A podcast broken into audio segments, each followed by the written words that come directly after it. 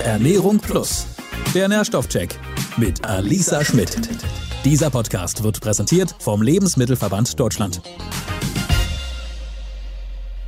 Hallo und herzlich willkommen zur Ernährung Plus. Heute sind wir bei der Folge 5. Ja, die Zeit vergeht und wir haben Ende Juni und das bedeutet, für Alisa wird's so langsam richtig, richtig spannend, was die Olympischen Spiele angeht. Aber erstmal sagen wir Hallo Alisa. Hallo. Tja, bei dir wird's ja langsam jetzt sozusagen schon richtig heiß, was das Thema angeht. Du hast jetzt richtig viele Wettkämpfe im Moment, ne? Genau, ja, die äh, Wettkämpfe sind im vollen Gange und ich freue mich auch, dass es wieder klappt, dass äh, wir überhaupt Wettkämpfe machen können. Äh, teilweise sogar vor Zuschauern, von dem her macht's auf jeden Fall wahnsinnig viel Spaß. Ja, was man ja vielleicht sagen kann, wir zeichnen ja logischerweise den Podcast immer ein paar Tage vorher schon auf. Das heißt, es kann sogar sein, dass zu dem Zeitpunkt, wenn der Podcast dann online ist, dass äh, bis dahin schon feststeht, ob du dich für die Olympischen Spiele qualifiziert hast oder nicht.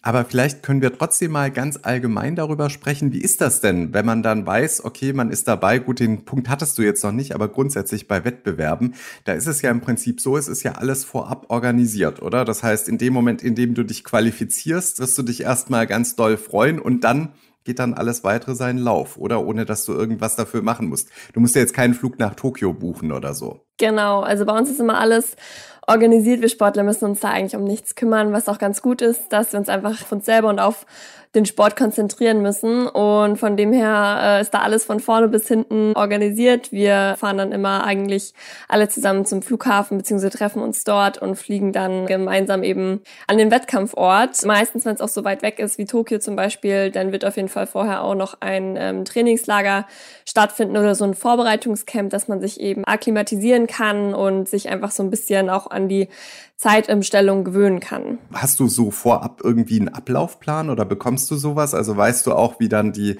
einzelnen Trainingseinheiten vor Ort sind? Hat man da auch Freizeit? Also klar, jetzt bei den Olympischen Spielen kannst du jetzt zwar nur begrenztermaßen, aber es wird ja nicht anders sein wie bei den anderen Turnieren, bei denen du mit dabei bist. Ja, also man hat natürlich schon so einen groben Ablaufplan. Meistens ähm, kriegt man den aber auch erst mitgeteilt, wenn man dann vor Ort ist. Und jetzt gerade in Corona-Zeiten wird natürlich auch alles nochmal ein bisschen anders und strenger ablaufen. Von dem her wird vor Ort wahrscheinlich kaum was möglich sein. Ähm, ja, es ist auf jeden Fall immer eine andere Erfahrung jetzt in der heutigen Zeit. Okay, also das heißt, es bleibt auf alle Fälle weiterhin spannend. Wie gesagt, vielleicht steht dann auch schon fest, ob du bei den Olympischen Spielen sein wirst, wenn die Folge ausgestrahlt wird. Eine letzte Sache noch dazu. Ich meine, wenn man dann wirklich im Olympiastadion irgendwie die ganzen Disziplinen austrägt, das ist dann, glaube ich, schon eine ganz spezielle Atmosphäre. Hat man da im Vorfeld irgendwie Angst? Angst nicht. Ich glaube, da überwiegt die Vorfreude. Ähm, aber natürlich ist man vor jedem Wettkampf angespannt und vielleicht auch ein bisschen aufgeregt, das gehört dazu und das ist, glaube ich, auch ganz gut so. Aber klar, in so einem riesigen Stadion zu laufen, das ist natürlich schon ein sehr besonderes Gefühl. Mhm. Das glaube ich, dass das eine ganz schöne Herausforderung ist. Ja, und jetzt kommen wir aber direkt zu unserem heutigen Thema. Und zwar geht es heute um Magnesium. Und das ist ja für Sportler wie dich, Alisa, nichts Ungewöhnliches. Wie ist so mit Magnesium aktuell der Stand? Ist das eine Sache, die du regelmäßig supplementierst? Ja, Magnesium, glaube ich, hat jeder Sportler schon mal supplementiert und gehört auch bei mir immer dazu. Tatsächlich nehme ich den immer abends um so ein bisschen auch ja die Regeneration anzukurbeln. Von dem her bin ich gleich mal gespannt, ob da auch wirklich was dran ist und was wir da alles gleich noch so erfahren werden. Genau, es heißt ja immer, Magnesium sei für Sportler ganz besonders wichtig. Wir wollen jetzt heute aber auch mal klären, ob das so ist und äh, was das auch für uns Normalos, die jetzt vielleicht nicht so sportlich sind, was das mit uns macht, klären wir heute alles. Deswegen haben wir auch jemanden zu Gast, der sich mit dem Thema ganz genau auskennt.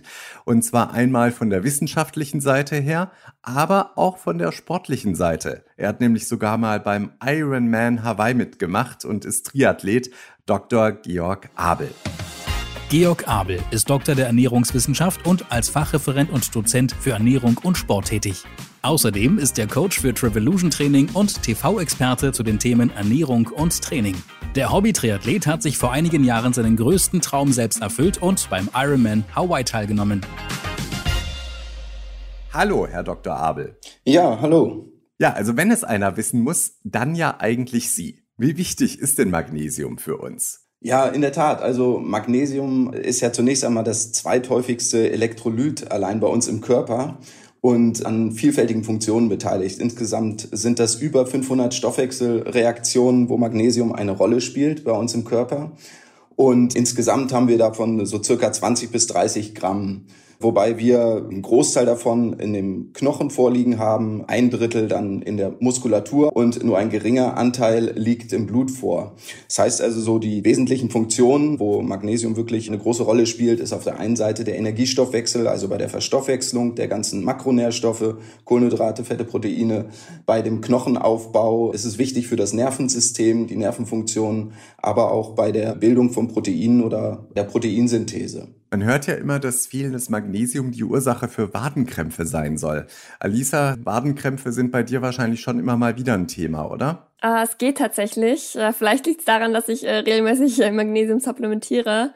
Aber ja, das würde mich auch interessieren. Das ist ja so dieses Typische, was man immer hört. Bei einem Wadenkrampf soll man Magnesium nehmen. Bringt das was? Also erstmal ist es so, die, die Symptome, was so Magnesiummangel angeht, sind relativ unspezifisch. Aber wie das jetzt auch gerade schon angesprochen wurde, die Wadenkrämpfe zählen unter anderem dazu. Also sind durchaus Symptome, die auftreten können bei Magnesiummangel. Das liegt daran, Magnesium ist einfach da auch so der Gegenspieler von Calcium, also hat eigentlich eine relaxierende Wirkung auch auf die Muskulatur. Und bei einem Mangel kann es eben dann zu diesen typischen, äh, meistens ja abends oder nächtlich auftretenden Wadenkrämpfen kommen. Unter anderem, was noch weitere Symptome sein können beim Magnesiummangel sind Kopfschmerzen oder Verspannungen im Nackenbereich, vielleicht auch Schlafprobleme. Also relativ unspezifisch, aber es kann durchaus schon einen Hinweis dahin geben, dass eine unzureichende Versorgung oder Versorgungszustand vorliegt, wenn diese Wadenkrämpfe gehäuft oder vermehrt dann auftreten. Jetzt nochmal ganz kurz, Sie hatten gesagt, Magnesium ist so ein bisschen der Gegenspieler zum Calcium. Das bedeutet, Magnesium entzieht einem Calcium? Nein, nur auf der physiologischen Ebene, wenn wir jetzt irgendwo schauen, die Muskelkontraktion, die eigentlich eher durch Calcium unterstützt und ausgelöst wird, Magnesium aber dem entgegenwirkt, auch wieder zur Entspannung der Muskulatur führt.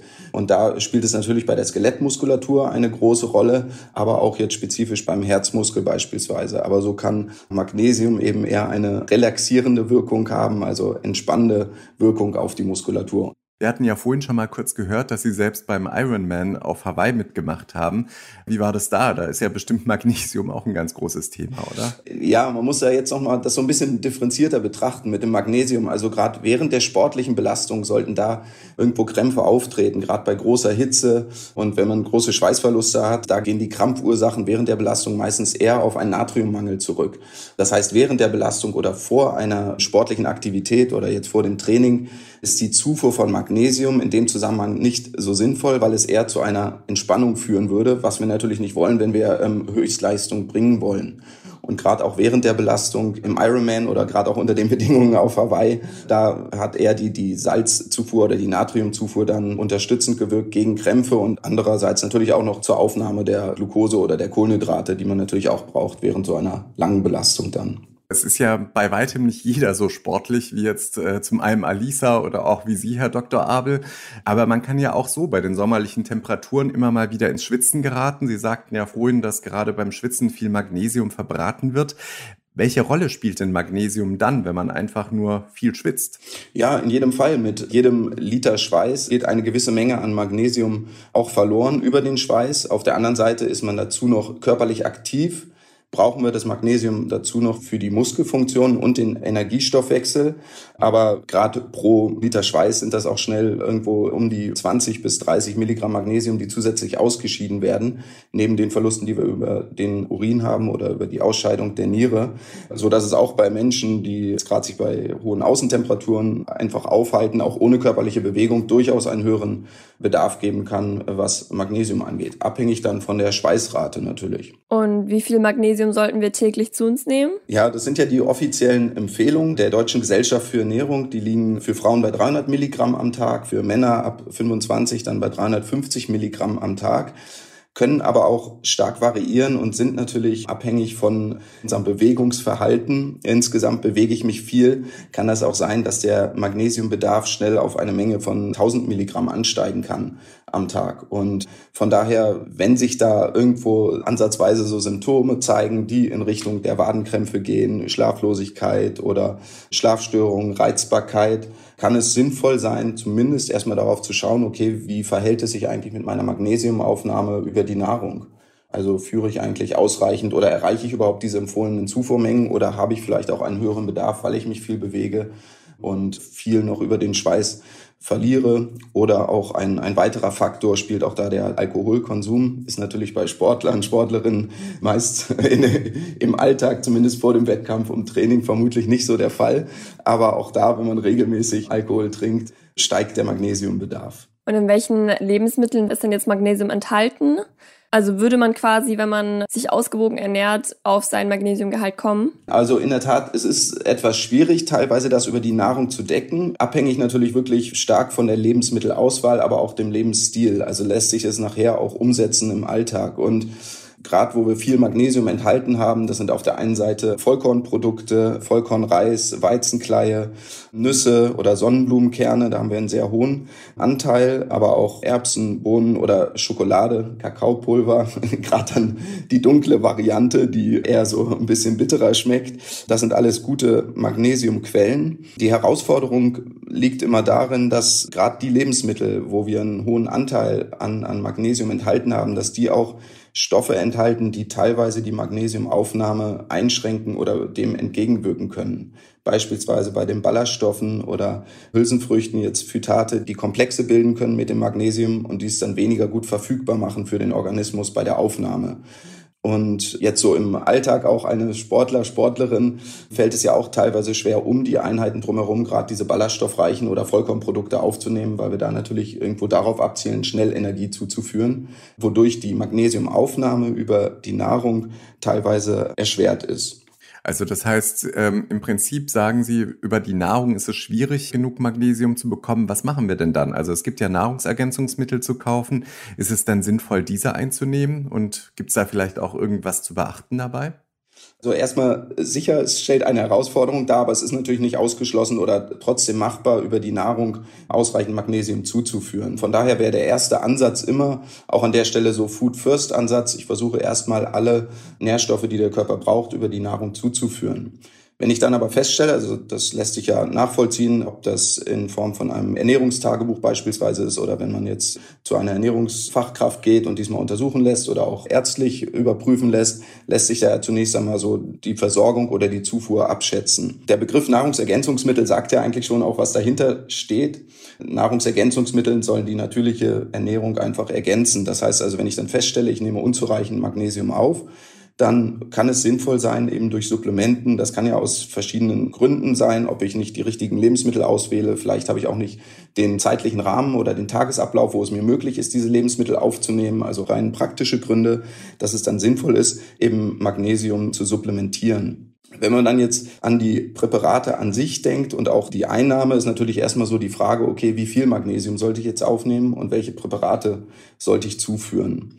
Und da wäre es am ehesten hilfreich, zunächst einmal zu schauen, okay, wenn ich jetzt Magnesium supplementiere, bewege ich mich erstmal in dem Bereich von 200 bis 400 Milligramm am Tag, also wo wir zwischen diesen Zufuhrempfehlungen auch der Deutschen Gesellschaft für Ernährung liegen.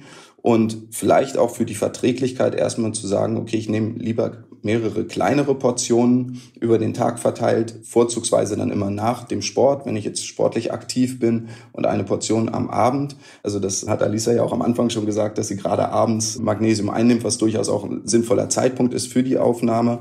Und dann kann man so als Indikator sehen, wo liegt das Maximum, was mein Darm aufnehmen kann, wie verändert sich so die Stuhlkonsistenz. Und wenn die sehr weich wird, dann ist man irgendwo an dieser Darmgrenze angelangt, dass man sagt, okay, hier führe ich jetzt so viel Magnesium zu oder nehme ich so viel auf, das wird teilweise nicht mehr absorbiert oder es kann bei hohen Einzeldosis auch zu Durchfällen kommen und behalte dann diese Dosierung oder etwas darunter bei. Sie sprachen jetzt vorhin auch von einem Ernährungstagebuch führen, wo man einfach mal schauen kann, wie viel Magnesium oder es gilt ja wahrscheinlich auch für andere Vitamine und Mineralstoffe, damit man da so ein bisschen gucken kann, wie ernähre ich mich überhaupt. Aber was mache ich dann, wenn ich so ein Ernährungstagebuch geführt habe?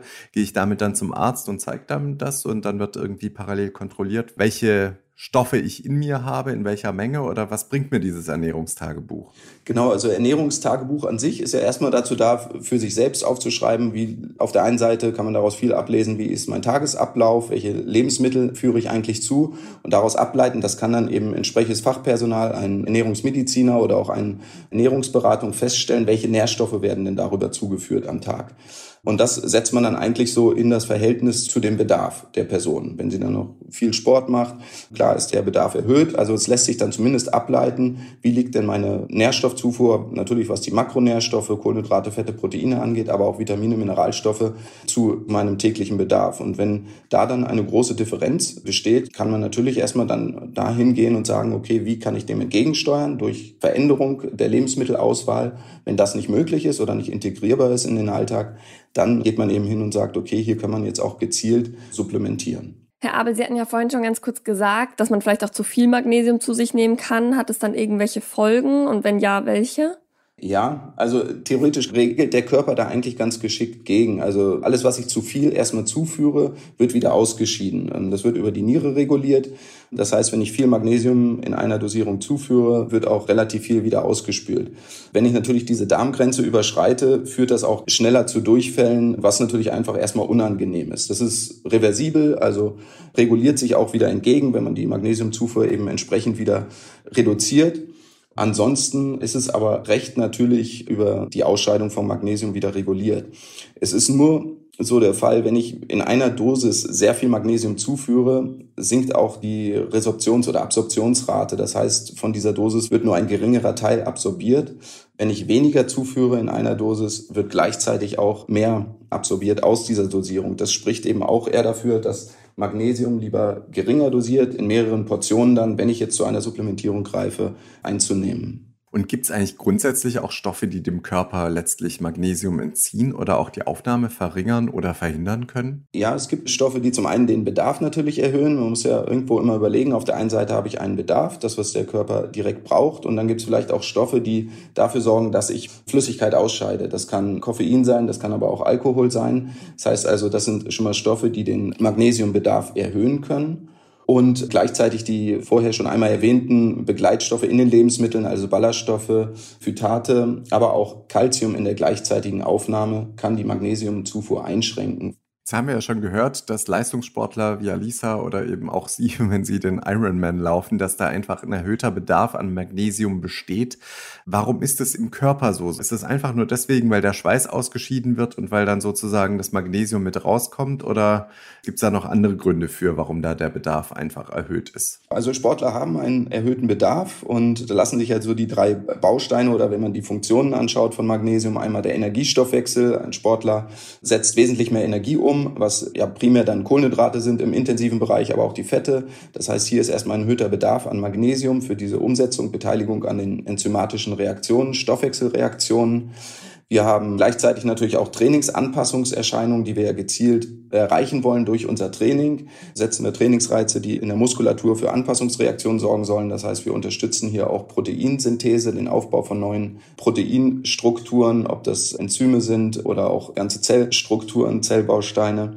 Und wir haben auf der anderen Seite auch die erhöhte Ausscheidung oder Verluste über den Schweiß.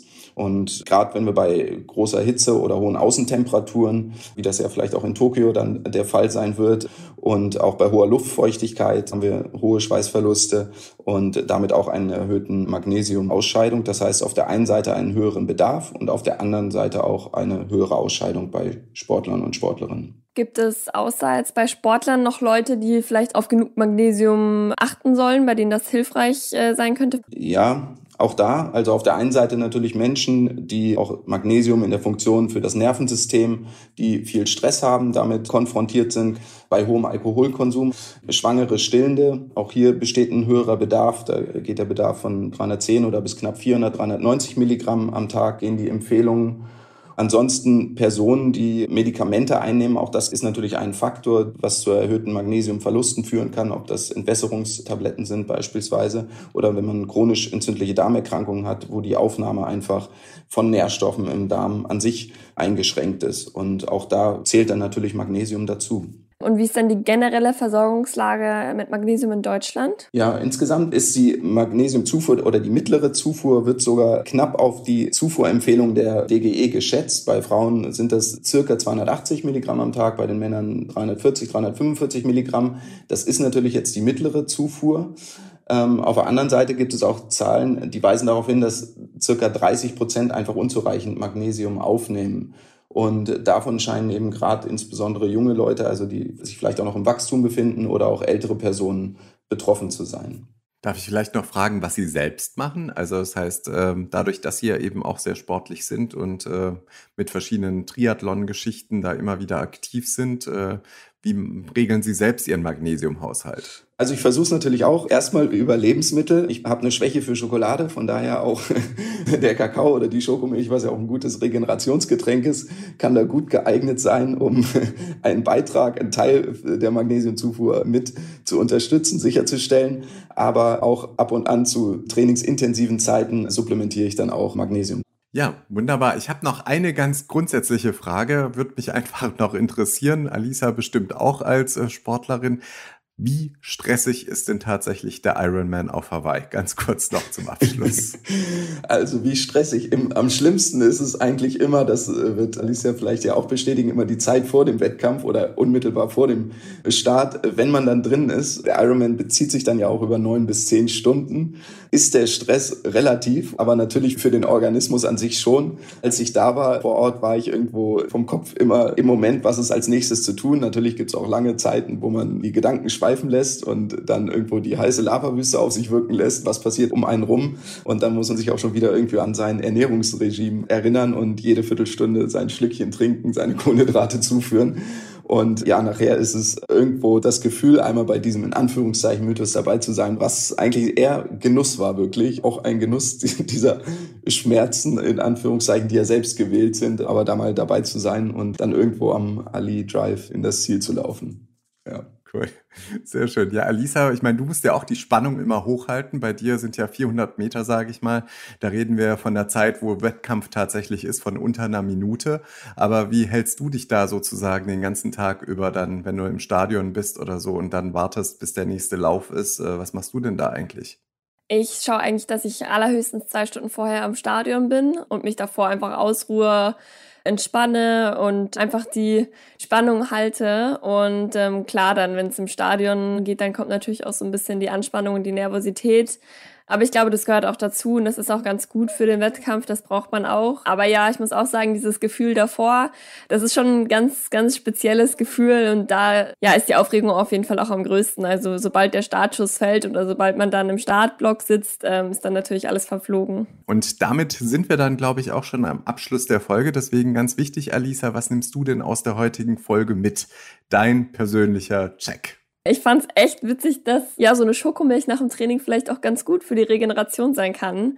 Gerade auch eben die Zartbitterschokolade, das werde ich mir auf jeden Fall merken und auch ins Training einbauen, weil ich ja auch äh, Schokolade über alles liebe. Von dem her ist das äh, ja ein echt cooler Tipp. Das äh, war es dann heute auch schon mit der Folge 5. Wir sagen erstmal vielen lieben Dank, Herr Dr. Abel. Hat großen Spaß gemacht und hat uns auch wieder einige Einblicke beschert, was es mit Magnesium so auf sich hat und zum anderen natürlich auch, wie das eigentlich so ist, wenn man bei so einer Veranstaltung wie dem Ironman mitmacht. Ist ja auch nicht alltäglich, dass man da jemanden trifft, der dazu was erzählen kann. Vielen lieben Dank. Ja, vielen Dank auch von meiner Seite für die Einladung und ja, war sehr schön dabei zu sein.